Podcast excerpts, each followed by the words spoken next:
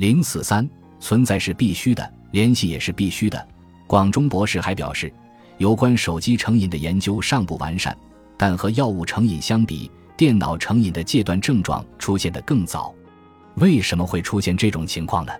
也许是因为我们时刻想要和他人保持联系。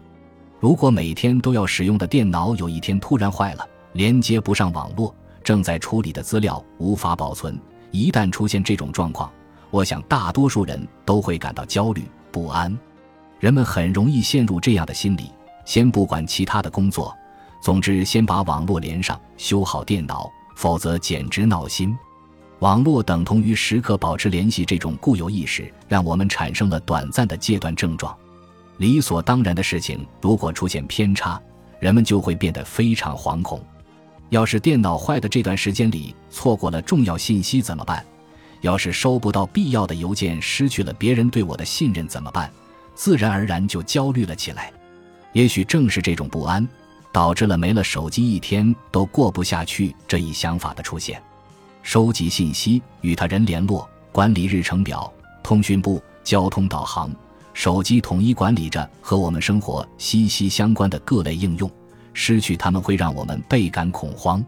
美国心理学家詹姆斯·吉布森曾提出可供性这一概念，从英语词 “afford” 引申而来。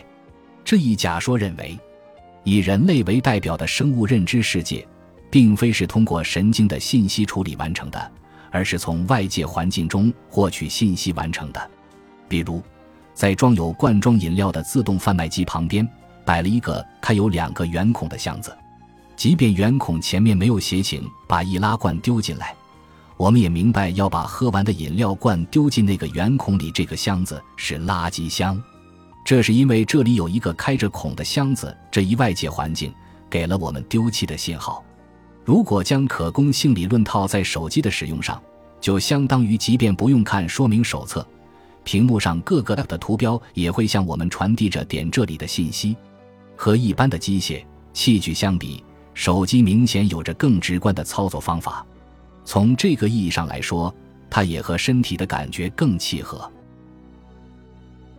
本集播放完毕，感谢您的收听，喜欢请订阅加关注。